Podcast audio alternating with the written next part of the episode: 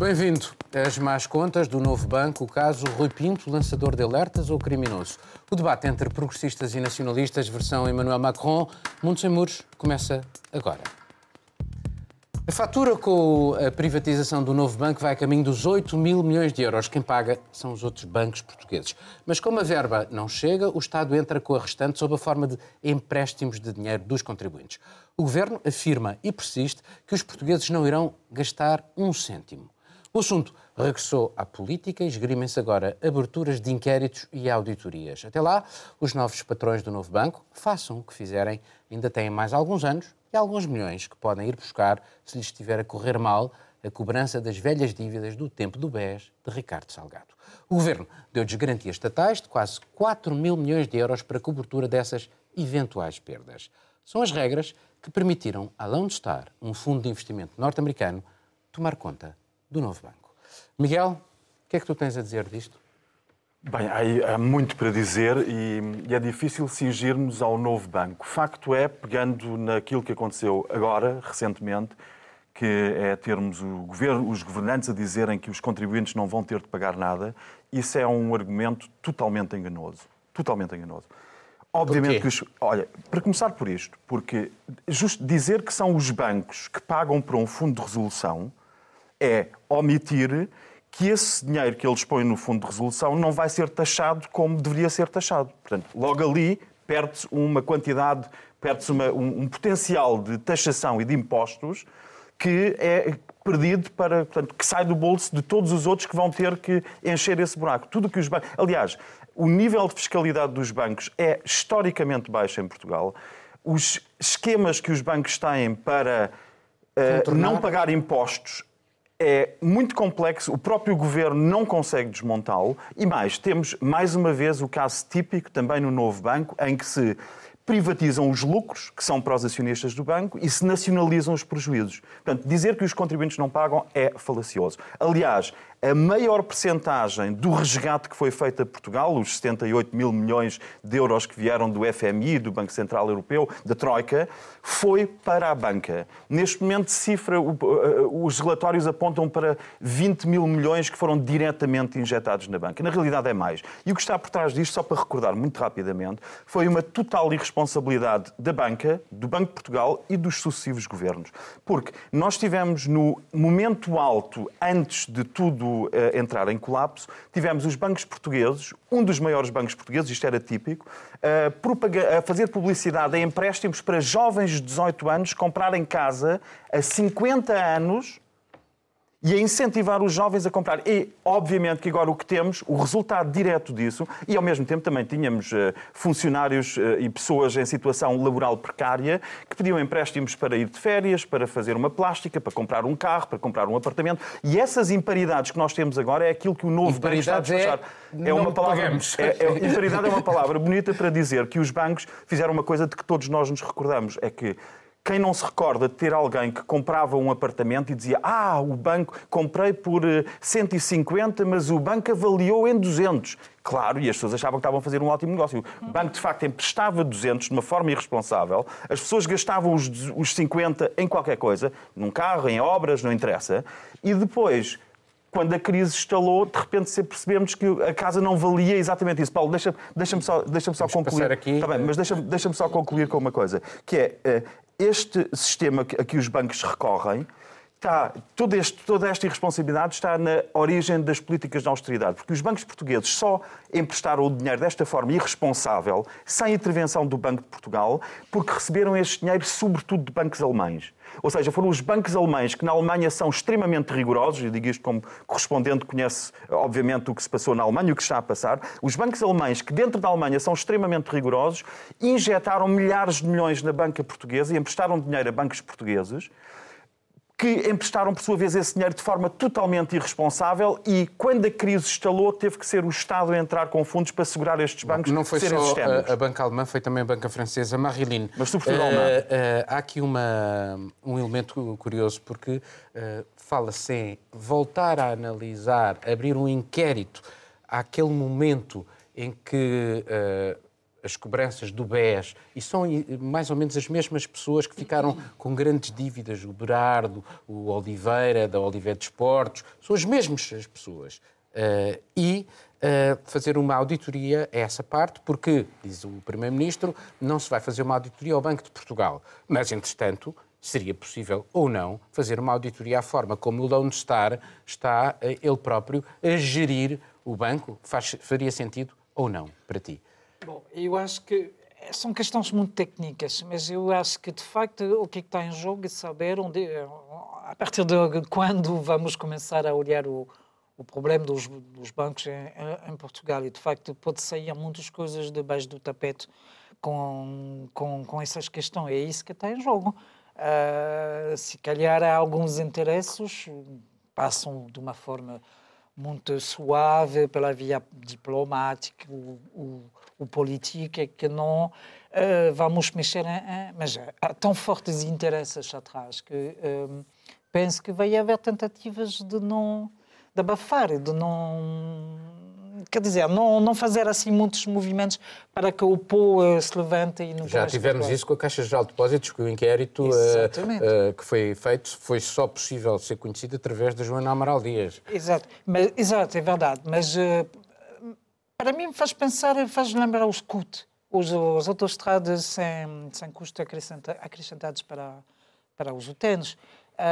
já foram pagas e de repente tivemos que pagar novamente as, as outras estradas. E eu acho que o banco, o banco, essas questões do novo banco, é um bocadinho a mesma coisa.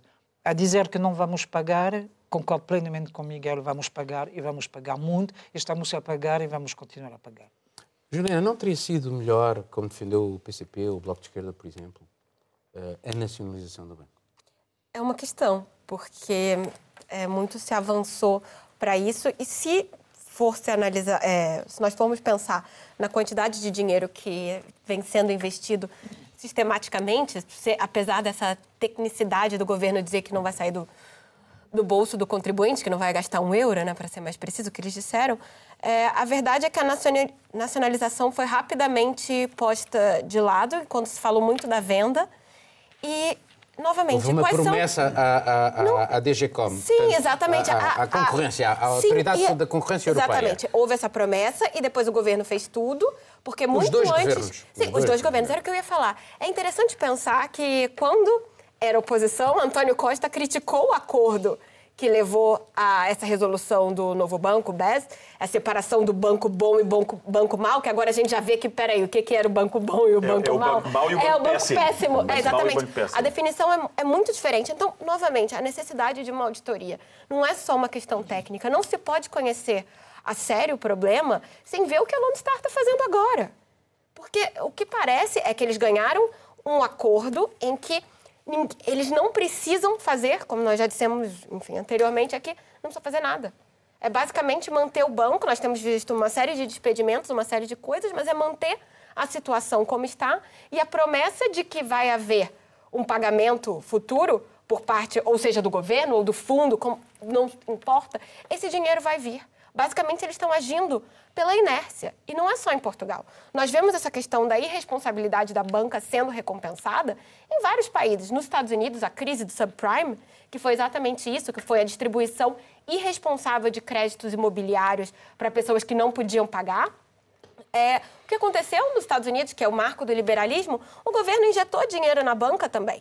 E aí, agora, com o Trump principalmente, aquelas condições mais duras de regulação da banca saíram, porque, bem ou mal, quem é que está por trás dos interesses de governos e de grandes políticos? É a banca. Então, se não houver uma fiscalização clara, se não houver uma auditoria, se não houver procedimentos que garantam é, simplesmente o que está acontecendo, compliance nisso, essa situação não vai mudar. E o novo banco é só a ponta do iceberg em Portugal.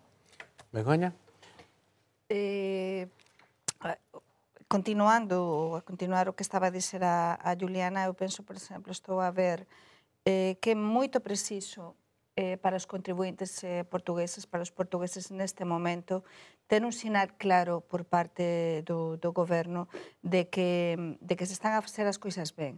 Aquí por desgraza, eu penso, sí, eu penso que as cousas non se fixeran ben desde o primeiro momento. Eu estive a ver con moita atenção a entrevista que lle fez o Víctor Gonçalves eh, aquí na, na RTP3. O Centeno, Mario Centeno. O Mario Centeno há uns días. E, e mm, realmente... Na quarta-feira. Na cuarta-feira. Eh, a entrevista eh, é esclarecedora para ver eh, como continuamos na mesma. E continuamos na mesma porque estánse a acusar uns aos outros. É un jogo de empurra. A culpa é destes, a culpa é destes. O Mario Centeno, a, a entrevista foi moito boa, eu gosto moito do, do Víctor González, como é que faz as entrevistas, porque eu acho que, que o, o Mario Centeno ficou mesmo incomodado ao começo. Primeiro, a entrevista comezou a, a pelo tema do novo banco, non é?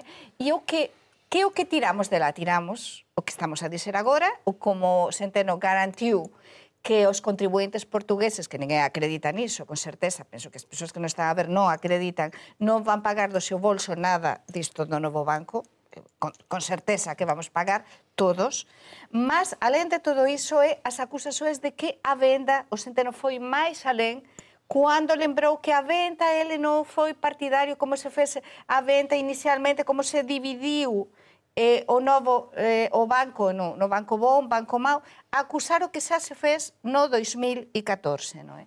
Mas as coisas non son así. As coisas son que agora eles teñen a oportunidade, temos novos propietarios, e eu sí que concordo con o que estabas a dizer, Juliana, que é moito preciso unha fiscalización, é preciso clarificar todo isto, E, e con certeza que tamén estou a comparar con o caso, sí, mas, con o acontece en España... O, o, espera, o espera, espera, eso terminar unha coisa. Eh, en España, eh, as persoas que o fixeran mal e as persoas que cometeran erros e foran máis alén do, da lei, eh, ficaran presas. Temos o caso de Bankia, Beca- temos o caso, temos o caso, exatamente, temos o caso, porque aquí Ricardo Salgado Não é só o Ricardo Salgado, tu pegas no banco, nos bancos, desde o BPN, do Sim, PANIF, mas o BES, a Caixa estamos Geral de a falar Depósitos, por aí fora. Deixa-me só dizer, o que nós Sim, medimos mas aqui... deixa que termine. Já no, passo. novo, novo banco, estamos a falar de novo banco, non dos outros bancos, mas ainda que teñas gasado. Mas no caso, por exemplo, en España do, de Bankia, e temos o Rodrigo Rato, que, que ficou preso, temos o que era responsável de Bancaja, que era unha, unha caixa de, de afogos española, eh, desaparecida, tamén ficou preso, temos o caso do Mario Conde, de ser, as persoas precisan de ter a seguranza de que os crimes non fican... Os Impunes. crimes son, son, Mas, non mas fican... dois anos de prisão e pena suspensa, por exemplo, são suficientes? Porque, Mas honestamente. não tivemos nem prisão, Ah, no honesta- caso do- Mas eu do acho que, sinceramente, você vê um banqueiro atrás das grades é ótimo para nós pensarmos realmente essa pessoa se ferrou. Mas assim, as penas para crimes que nós falamos do colarinho branco, né? Esses crimes Isso é. que são é, do sistema financeiro, ainda são muito pequenas. Com são pessoas. Então, sinceramente, o crime ainda compensa. Olha, mas isto faz lembrar quando houve uma grande vaga de poluição no Rio Reno, que houve uma descarga acidental de uma fábrica e as outras todas aproveitaram aquela descarga para fazerem descargas descarga ilegais também, também. Porque nós temos que distinguir aqui nos bancos portugueses, e a lista é muito longa, temos de distinguir o que é que foi uma gestão pouco prudente, o que é que foi uma má gestão, o que é que foi uma gestão danosa e o que é que é uma gestão criminosa. E o que nós temos é que já a mera gestão imprudente que nós tivemos desde o início, com a forma como era concedido créditos, como eram concedidos os créditos, já essa justificava em grande parte da crise que temos. Mas, pior, praticamente todos os grupos aproveitaram a crise que foi explotada pelos empréstimos concedidos de forma imprudente, aproveitaram isso para desenvolver uma, uma, uma energia criminosa que é visível em todos os grupos. A Caixa Geral de Depósitos serviu entre 2005 e 2011 para servir pa- para um grupo de políticos que por acaso eram todos da mesma área do, do atual governo. Eh, Mas isso é indi- indiferente porque no BPN tivemos exatamente uma outra camarilha, eh, uma- uma- um, grupo de pessoas ligadas ao outro partido, ao, ao PSD. E a impunidade é generalizada, apesar de algumas condenações avulsas de pessoas que eh, foram meros testas de ferro, porque quem de facto beneficiou e fez desaparecer, o BPN fez desaparecer até agora 5 mil milhões de euros. E isto é o que está visível. Mas aqui estamos a falar para onde foi? Deixa, deixa só terminar. e no novo deixa só terminar. temos um problema aqui Begonha, mas só, eu só queria chegar a um ponto. E a razão de tudo isto é a famosa porta giratória que nós temos em cada segunda crónica sobre o setor financeiro, que é a porta giratória entre a política que são os partidos do arco de governação em Portugal, estamos a falar do caso português, e o setor financeiro. E se nós olharmos para os bancos e para os conselhos de administração, temos dezenas de governantes e ex-governantes que lá estão. Porque cada governante que sai do seu ciclo eleitoral e não é reeleito, de uma forma ou de outra acaba por ser metido algures numa prateleira, num banco ou num grupo financeiro. O próprio Guterres, quando saiu, quando achou que Portugal era um pântano, foi encaixado numa prateleira na Caixa Geral de Depósitos. Até Muito Guterres. Bem. Vamos passar para outro tema: evasão fiscal, suspeitas de fraude, corrupção no futebol, milhões de dados que um hacker português disponibilizou a um consórcio de jornalistas. Rui Pinto pode ser visto como um lançador de alertas ou como um criminoso sobre quem pendem acusações de roubo de dados e tentativa de extorsão. O hacker português está detido em Budapeste, enfrenta um pedido de extradição para Portugal. Uma equipa europeia de advogados está a defendê-lo. A justiça francesa, por exemplo, a quem ele já entregou 12 milhões de dados de documentos, considera que esses elementos já permitiram desenvolvimentos significativos em inquéritos de fraude fiscal. Rui Pinto, que está no centro do escândalo Football Leaks, receia pela vida se vier a ser extraditado para Portugal. Marilene, Rui Pinto pode, deve ser protegido ou deve ser olhado como um criminoso?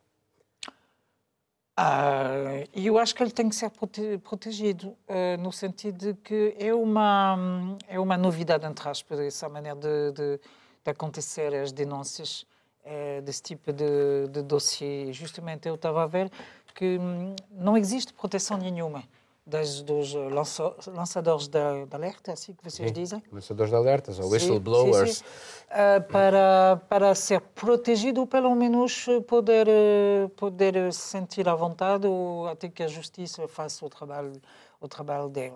Um, houve vários casos, uh, se calhar menos fortes que, que os Leaks, porque isso é uma grande, um grande assunto, um, mas também que que mostra que essas pessoas que fazem este trabalho de denúncia uh, não são protegidas. Agora, é ciberataques, é, é, o mundo da internet, e novamente estamos assim um bocado, um pé atrás, sem saber exatamente o que, é vai sair daqui, porque falta mesmo uh, barreiras, enquadramento real uh, do que, é que pode acontecer.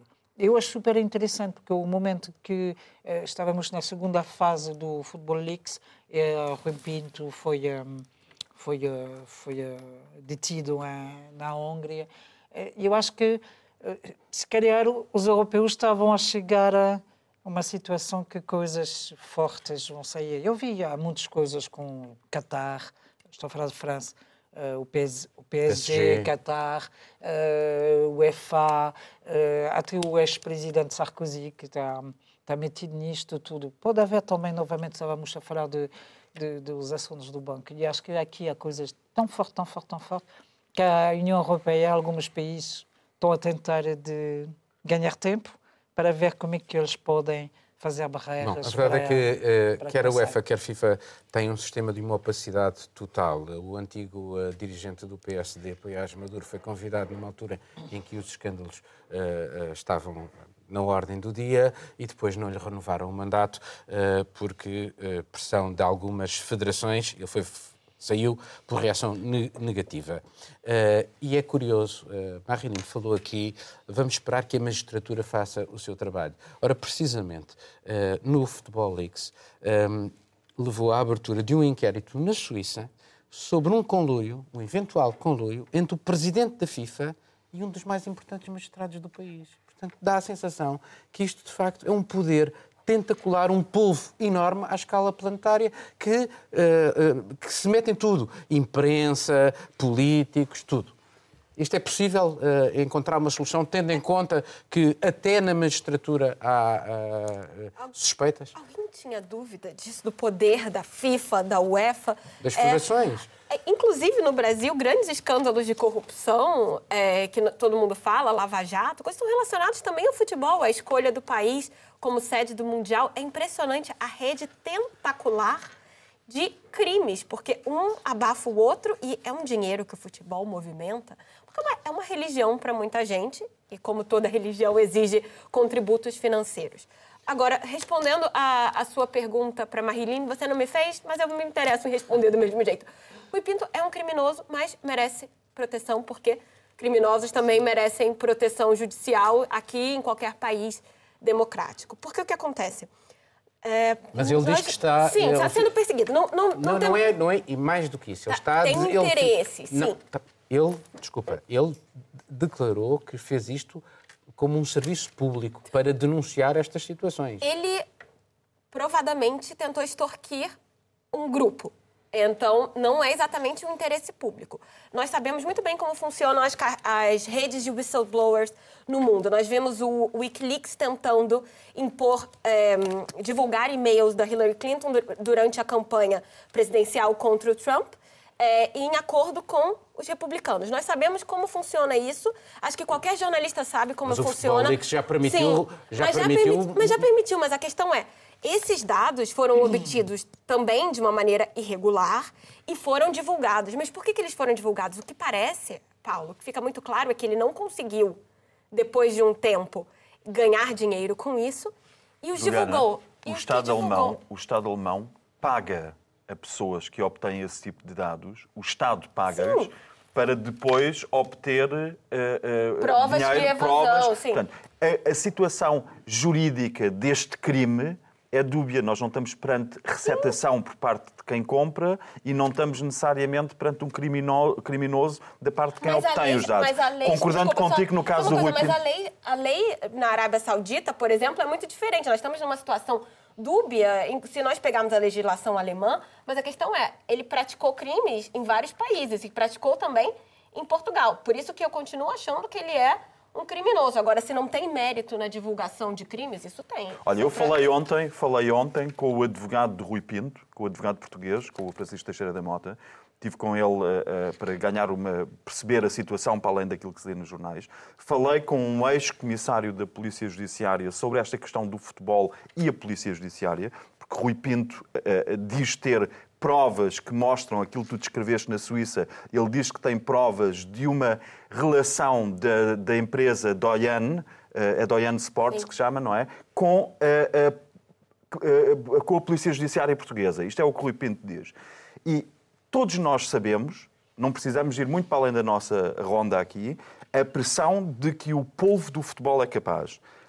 O futebol tem um poder tal neste país, começa com o facto de uma pessoa que é condenada por fuga ao fisco manter as, eh, as, as honras que lhe foram feitas pelo Presidente da República, não lhe são retiradas, porque é intocável. É tão intocável que, apesar de ser condenado como criminoso por fuga ao fisco, que é um crime, ele mantém as honrarias todas que lhe foram concedidas. E o futebol é capaz, neste país, de, com dois telefonemas, fazer cair qualquer diretor, qualquer direção editorial de grupo de comunicação social. É este o poder que o futebol tem em Portugal. E todos nós conhecemos estes casos e sabemos quais são. Concordo contigo, Miguel. Se me permitires, eh, Paulo, concordo, explicaste moito ben isto.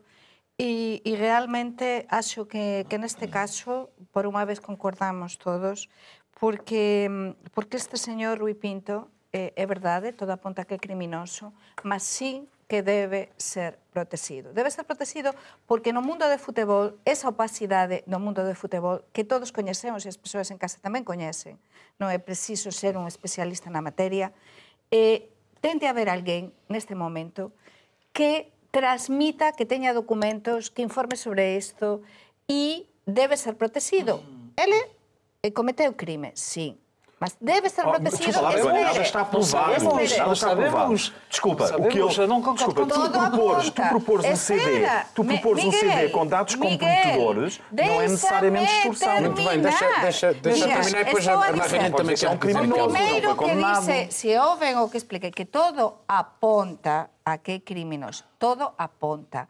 Os, os xornalistas debemos ser A defesa rigurosos. discorda, a defesa dele mas, Mas, Aquí o importante e o que interesa as persoas e o que nos interesa a nós como xornalistas é que mude un bocadiño o que esta historia do mundo de futebol, do poder do mundo de futebol, da opacidade no mundo do futebol, de que unha serie de persoas sexan os reis de todo, como é o caso dos Xos Mendes, que o Xos Mendes ten moito mérito, ten moitísimo mérito por ser a persoa que ten máis poder neste momento no mundo de futebol para contratar as persoas, mas quase non se pode falar dele. Desculpa lá, Begoña, quando tu tens um pequeno criminoso a apontar Mas o dedo a um grande criminoso, quando, que é o que nós temos aqui. não é preciso tu tens, deixa-me só, deixa só dizer isto. Quando Não tu é tens um, preciso. pequeno, tens um pequeno criminoso que aponta com o dedo um grande criminoso, quem é que tu vais sacrificar? Mas Esta ver. é a questão. Miguel, o que único que estou a dizer eu estou a dizer o mesmo, mas dun outro xeito ao que estás a dizer tú. E é dizer que as coisas teñen de mudar.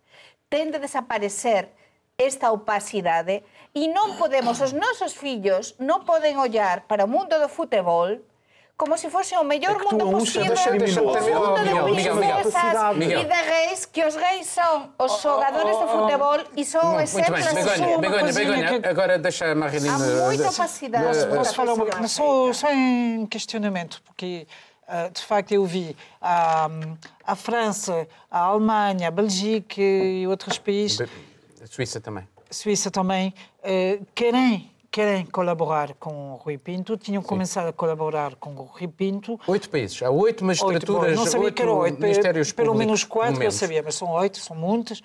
Cá em Portugal, o, o mandado que foi. eh, não, não conheço, sim.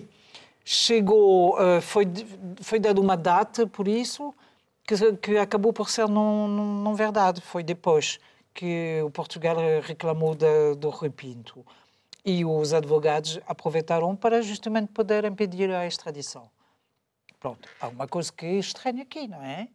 E depois, hum, sabemos que o filho do, do membro importante do Ouro Justo, que foi criado justamente para tratar esse tipo de questão, é, tá- é advogado, do, por exemplo, do Cristiano Ronaldo. Toda a gente está a dizer que não tem ligação, o filho diz, não, não tem ligação. não.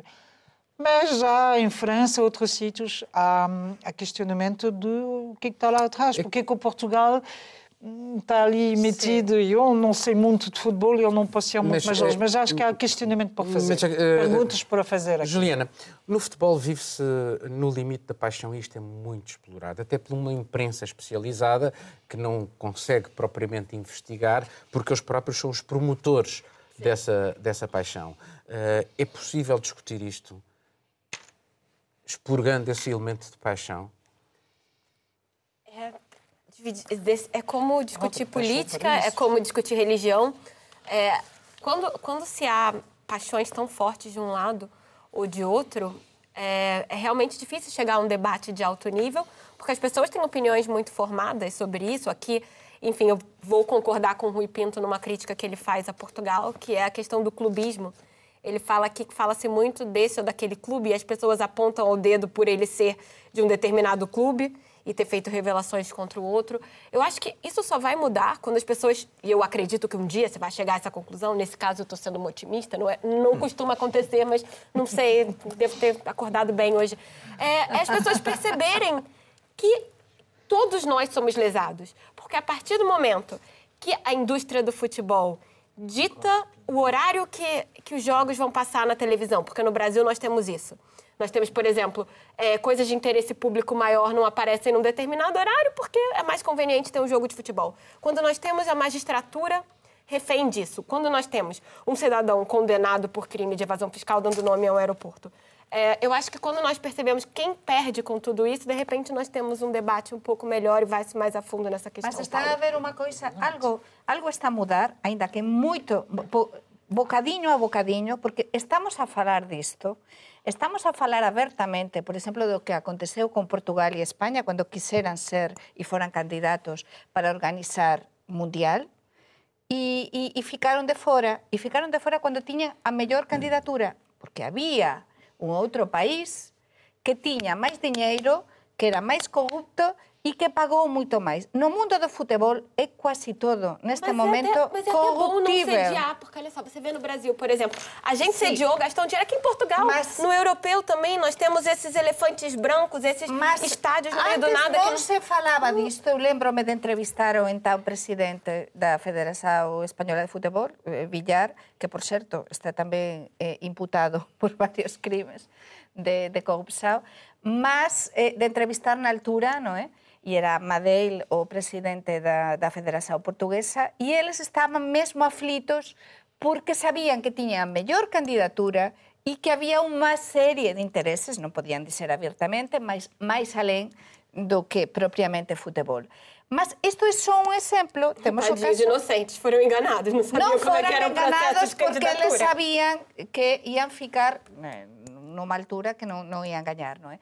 Mas, mas Temos de falar disto, temos de continuar a facer mm. xornalismo de investigación. Por exemplo, en Portugal há un xornal que eu gosto moito do traballo que está a facer, que é o Observador. O Observador está a facer un traballo de, de, de análise, de investigación de todos estes casos, moito interesante, porque no papel da imprensa, precisamente igual que temos o caso do Gui Pinto, que fez, pronto, eh, unha maneira de traballar un bocado sui generis, non sabemos se é criminoso ou non, a justiza determinará, mas nós, como xornalistas, temos de continuar a informar e a noticiar e a investigar sempre con boas fontes e rigorosamente o que se está a fazer de mal no mundo do futebol, com certeza. Muito bem, talvez no, isto seja tudo possível esquecer que começarmos a falar do resultado do próximo jogo. Enfim. Após quase ser dado como morto politicamente, Emmanuel Macron dá sinais de vida à escala europeia. Publica uma tribuna em vários jornais do continente, dirige-se aos cidadãos europeus. Refere os perigos que enfrenta a União Europeia entre as estratégias agressivas de grandes potências, Estados Unidos, China e Rússia, os riscos dos desafios planetários, como sejam as alterações climáticas, por exemplo, e a gravidade das atuais fraturas internas da Europa. Macron faz uma série de propostas e novas formas de cooperação, alguns exemplos, um salário mínimo e uma proteção social europeia, reformular o acordo de Schengen, elaborar um tratado militar para a defesa europeia em articulação com a NATO. O presidente francês parece querer balizar o debate para as próximas eleições para o Parlamento Europeu entre progressistas e nacionalistas e quase reivindicando para si o papel de campeão do campo progressista. Miguel, isto é uh, uma forma de Macron de facto conseguir, achas que ele vai conseguir uh, estabelecer esta dinâmica entre progressistas e nacionalistas nesta próxima campanha eleitoral para o Parlamento Europeu? Ou uh, os assuntos nacionais vão, mais uma vez, uh, suplantar esta, este debate europeu? Bem, para mim, como alemão, aquilo que eu observo em Macron não posso deixar de o comparar com Merkel, porque nós temos, imaginemos, na política europeia, temos uma saca de farinha que tem de ir de A para B. A chanceler Merkel aplica-se com um esforço médio para empurrar a saca de A para B, que é onde ela quer chegar. Macron abre a saca, pega numas pasadas de farinha e atira-as ao ar à espera que a farinha vá dar para B. Porque isto é tão, tão megalómano, as propostas que ele faz, estão tão desfasadas da realidade europeia que nós vivemos agora, e há tanta ambição, tão desmesurada ambição, que a mim me custa explicar, eu estou à espera da Marilene para o explicar, porque eu vejo um presidente que esteve quase ferido de morte enquanto presidente, que conseguiu, com uma energia inesgotável, com discussões com cidadãos que nunca demoravam menos de 5, 6 horas todas as semanas, com uma energia inesgotável, conseguiu subir os seus índices de aceitação ou de popularidade, duplicá-los, está nos 40% outra vez, subiu dos 20% não, para os 40% pelo que eu li nos dados mais recentes, e agora, com as costas eh, reforçadas em casa, tenta dar um a fuga em frente mas e tenta tornar-se uma espécie mas, de senhor oh, Europa. Miguel, e a Europa não é feita por deixa, visionários deixa, nesta fase. Tá, muito bem. Mas há alguém neste momento, alguém neste momento, tendo em conta o Brexit, a situação na Itália, o problema dos migrantes, a questão mas dos mais Estados... megalómana toda... se torna Desculpa, tudo isso, toda essa atitude Miguel, mais megalómana se mas torna. Mas há alguém que possa uh, representar um certo ideal europeu. Vamos ter eleições Orban. para o Parlamento Sim, Europeu ou é o o Orban? É o Orban que parece estar conseguindo. Eu estou sendo, voltei a ser pessimista e concordo com com o Miguel nesse ponto, porque hoje, por mais que sejam lindas as propostas do Macron e são necessárias, ninguém tem dúvida disso, mas cada vez mais o que nós vemos é uma polarização no sentido contrário, que é justamente pessoas como Orban conseguirem agregar pessoas que têm que querem uma Europa muito diferente dessa, uma Europa com mais restrições a migrantes, com restrições de fluxo entre os próprios países membros. É interessante pensar que sim, tem alguém que consegue agregar a Europa, mas é por um lado muito diferente. Muito bem, é verdade. Tentando colocar uh, a questão entre o Orban, por exemplo, que é o é um dos rostos desta Europa nacionalista e que durante bastante tempo foi aos limites daquilo que poderia ser aceitável, até quase com um discurso uh, de arraiar o antissemitismo. Uh, ele uh, conseguiu colocar a Justiça e a Comunicação Social sob controle, organizou um referendo sobre, para, contra Bruxelas e agora enfrenta um certo risco de exclusão do maior partido, até agora, uhum. no, no Parlamento Europeu, que é o PPE. Uh, e, por um lado, temos o Macron uh, com estas propostas, uh, sejam elas quais forem, mas, quer dizer, o debate europeu, nós nunca, quase nunca tivemos um debate europeu. Tivemos sempre eleições para o Parlamento Europeu que estavam minadas por questões nacionais. não terá também uma certa virtude esta forma como o Macron colocou esta, esta tribuna? Pois não para mí eh, é totalmente electoralista. Eh, os anos e anos ensinan a perder esa insenuidade, non é? E ollar a, eh, ser xornalista tamén é ollar eh, críticamente as coisas, E realmente isto, por que surxe neste momento esta carta? Que é verdade que esta carta é utópica, é moito bonita, todos gasta, gostábamos de ter un protegidas as nosas fronteiras, de ter un salario mínimo interprofesional europeo, esa é a idea de Europa, da construción europea, mas surxe nun momento a menos de tres meses das eleições europeas, cando ten os problemas que ten dentro eh, esa popularidade que agora Maguilín nos dirá como que están as coisas lá dentro, que é o seu país, na França, mas realmente eu mm, fiquei sorprendida eh, por ser neste momento. Por que non foi antes?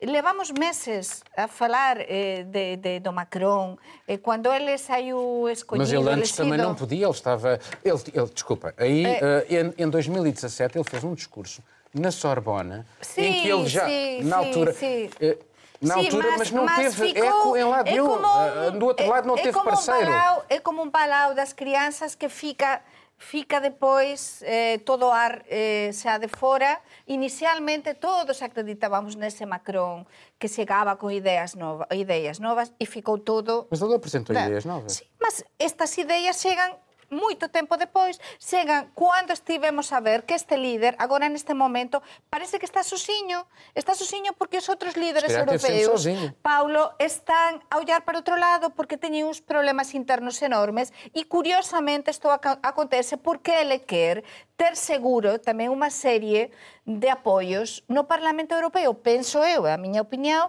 de cara ás próximas eleições. E ele, con ese discurso, está a tentar non sexamos insenuos, contactar tamén a centro-direita europea e a direita-direita europea. E entón até o Orban, co este discurso, pode ficar até contente, porque está a defender eh, Orban, que é un extremista, non é? Eh? a defender todo o que ha protestado eh, das fronteiras na Europa, eh, limitar a entrada da imigración, todo dun xeito moito ben redactado, unha mensaxe moito ben feita. E por en caso content... Estado de Direito. Claro, que pode contentar Agora, a uns e a outros, por tanto, pode contentar a uns e a outros, e ele quer apoios, ele quer de cara, porque estas eleições europeas son tan importantes, tan importantes, que estamos a llevar todos para elas dun xeito xa moito máis do que a propia eleição ao Parlamento Europeo, non é? Porque está a nosa propia identidade en xogo, non é? E a nosa propia força como europeus. Mas a ver a Marlene, que... não sei.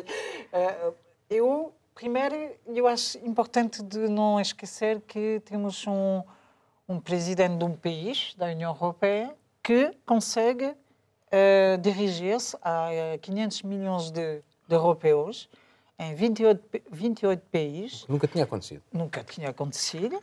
Parece que houve uma aceitação fácil de fazer, acho fabuloso. Não sei qual é o preço que foi pago aos jornais, aos médias para aceitar. Isso não foi falado, não vi nada sobre isto.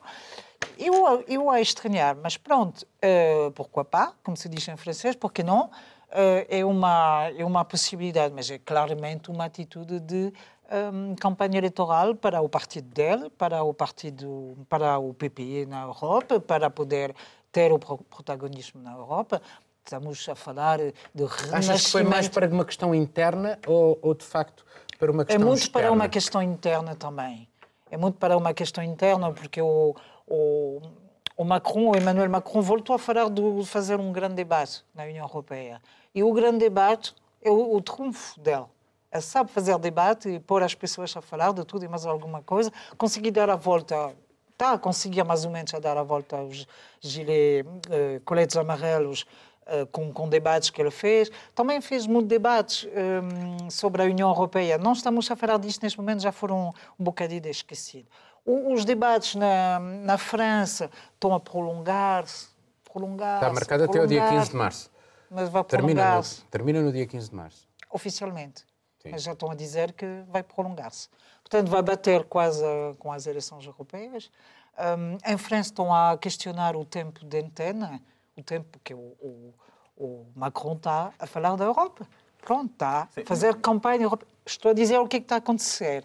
Claro. Agora, no discurso dele, nós estamos a falar do rena renascimento da União Europeia, eu acho isto tudo muito bonito, mas ele está a, a querer criar novos órgãos europeus, novas instituições. Não há novidade nisto. É fazer é fazer mais burocracias, mais, mais, eh, mais mas, instituições. Mas, só, só para acabar, as, instituições... As, as, as burocracias que existem Um Conselho. Europeu de Segurança Interno, um Banco Europeu do, do Clima, é isso que eles querem criar. Isto vai mudar qualquer coisa? O discurso é mas, mas, mas, mas a pergunta que eu te faço é, há ou não novos desafios? Porque aquilo que nós assistimos até agora era o eixo franco-alemão. O eixo franco-alemão não funciona. O, o, não, funciona o grupo de Visegrado, que são os, os, os eurocéticos, funciona uma série de outros grupos. protagonismo, claro, oh, claro que é óbvio. Nós, no Mundo Sem Muros, passarmos a ter aqui uma big band, fazíamos o Mundo Sem Muros no Hotel Ritz, tínhamos um grupo de percussionistas que tocava tambores quando a Begonha fala e no final íamos todos fazer um banquete. Era uma ótima ideia, estou a ter uma visão. Isto é uma visão. À Macron. É, é, é, Macron tem uma visão para a Europa Miguel, que é mais ou menos isso. Miguel, desculpa, as visões, Begonha, desculpa lá, agora eu estou no outro Deixa, deixa o Miguel. Sou eu que estava a falar. Quer dizer, nós não podemos, nós não podemos, só um bocadinho. Não podemos olhar para as visões de forma isolada, porque senão temos aquela velha história de que o senhor se calhar precisa de tratamento, que tem visões, porque as visões têm que ter têm que ter uma aderência à realidade. E as visões de Macron, já com o discurso na Sorbonne, e agora com esta carta, não têm nada a ver com a realidade europeia que estamos a viver. É uma promoção é, é, um embuste e é uma promoção de uma ideia que seria desejável, tal como seria desejável nós termos aqui um grupo de bailarinas e bailarinos a animar mas, o Miguel, projeto. Só uma pergunta, reconhece ou não que a Europa está com problemas graves? Seríssimos, mas não é, não é com um balão, como a Begonha disse, com um enorme balão de ar quente que as pessoas vão se sentir motivadas a fazer, a caminhar em algum sentido. Não é com este, não é com um passo, um passo para o qual ninguém tem pernas, que se avança com a União Europeia. Eu, eu concordo plenamente Mas, contigo. É, não, não, não, não, sou eu, sou eu. Uh, eu acho que o Macron se coloca de uma forma na política e na ideologia. Eu concordo plenamente com o que está a dizer. Ele é um liberal egalitário. Ele é, ele é da filosofia de Paul Ricoeur, é, o mesmo, é mesmo isso que interessa, e está a opor-se como líder, está a se pôr como líder na União Europeia para fazer barreira aos nacionalistas como, como o Urbano. É ele e o Faroufakis, parecem tão bem um para o outro. Exatamente. E o, o que está em jogo é a liderança do grupo dos da, liberais, da direita dos liberais sim, na União Europeia. Isso, Portanto, é não, podemos, que... não podemos eh, fazer isso. Isso é o que eu comentava antes, de dizer os apoios, mas neste caso, isso de dizer que no, no Hotel Ritz, e quando eu falo, ter assim um grupo de... de não tal, podemos fazer publicidade. Mas no, aqui, eh, Miguel, temos, estamos no Día da Muller eh, Traballadora, que todos os días é o noso día, e aquí cada cual temos o noso estilo, precisamente todos nos respeitamos, non é? Mas non é cando eu falo, por qué? Porque eu falo dun xeito máis para todas as persoas, non. Simplesmente cada cual somos diferentes, não vamos personalizar é? este debate, Begonha. Eu estava a dizer isto porque sionistas, mas é na ideia na de termos uma grande animação. Pode ser eu falo, eu estava a falar do Macron. Eu estava a falar do bailarinos. Bailarinos, Mas pronto, temos, eu aquí o que tento momento, hoxe, se callar estamos un bocado máis sensíveis do que é habitual, mas temos de lembrar que pronto, iso dos percusionistas, ser español, também ter um bocado mais de energia, ter a falar Solero. que diferente. tinha dito castanholas. Se E fosse é- para e ti, é queria falar em bom. E castanholas. aqui se vê a nossa cultura e Mas o essa- nosso Mas esse equilíbrio. debate explica exatamente o que nós temos na Europa hoje. Vocês não se identificam como europeus. Você é espanhola, ele é alemão, português, catalão. É, cada um. Se... O problema é esse. Não, é muito bonita essa ideia de Europa comum, mas não- ela vem de cima para baixo. Não existe a ideia do europeu. Ninguém aqui se acha europeu antes de se achar português, francês, espanhol e catalão. Eu É, acho-me não- europeia. Então como é que se Eu eh, acho como é que que se, o é como como é se que se forja introduz uma identidade um debate europeia. e como é que se introduz um debate europeu sobre assuntos europeus Sim, não é de cima, uma com certeza não é de cima para baixo. precisos líderes novos na Europa. Eu não me sinto para nada identificada com o Macron. É preciso novos líderes. Cada vez Mas estamos a perder para cá e mas assim, líderes agora vocês são europeus, não é o líder que faz O isso. Macron Mas tem as ideias, a Alemanha tem o dinheiro. Infelizmente, não e Portugal- realizar ideias sem e dinheiro. Espanha e Portugal E o dinheiro não serve nada se não tiveres ideias. exemplo de suceso ir un bocado máis alén, como é o caso do Costa en Portugal, con esta seringonza que estás a ver lá fora, o caso de España con un goberno totalmente feminino, con todo en contra, e dizer, nós podemos facer tamén as coisas diferentes O governo de desde Espanha non é totalmente feminino, não é? Moito feminino. É a primeira cara... não. Primeiro-ministro. O primeiro-ministro, pel, pelo menos, ten, ten moitas ministras e ministras moito ben preparadas que están lá pela súa valía e tamén está a demostrar ao mundo que tamén as mulleres Este podemos programa é facer coisas. maioritariamente feminino. feminino. Iso este é. programa. E este programa tamén é un exemplo, non é? Eh, De disparidade, de equilibrio, e é un bocado así. Podemos facer as coisas, non, Juliana, de cima para baixo, mas si de, de baixo para cima. Entón, desde o sul de Europa para o norte de Europa. E eu, eu sinto-me europeia, europeia. E, e estou moito orgullosa de ser europeia, mas estou farta de que nos tenten utilizar os políticos no momento que lhes interesa. Mas alguém tem que lançar Mas umas é o ideias para de debate. democracia, né? Não é? Alguém tem que lançar umas Mas o, pro- o ideias. problema do Macron é que ele é muito à frente de um partido que, que ganhou as eleições nas, nas circunstâncias que nós temos, que conhecemos, e está e está numa situação, não está em 40% de, de, de votos, de, De- de- de intenções Está no 23, é, é um bocadinho o que é onde é que ele estava em outubro, antes do, início da, da crise de, dos, dos coletes amarelos. Ele tem, ele tem que saber. Ele está a tentar gerir o dentro e o, e o fora e, hum, ao mesmo tempo, manter-se no poder, por quanto está a conseguir. Acho que ele é uma pessoa muito hábil. Ele está a jogar um jogo muito forte politicamente e E ideologicamente. está a mostrar também alguma força política, porque de facto tem resistido de uma forma Mas é muito político e muito ideológico. Depois as pessoas têm que se colocar em relação a isso. É, é óbvio para mim. Sim, aliás, eh, ele não se livra de ser alguém que vem da banca e que eh, aquele, aquele que está ao serviço da voltamos banca. Voltamos à banca. pouco, é Muito um bem. liberal. Um Eh, eh, estamos a chegar ao fim.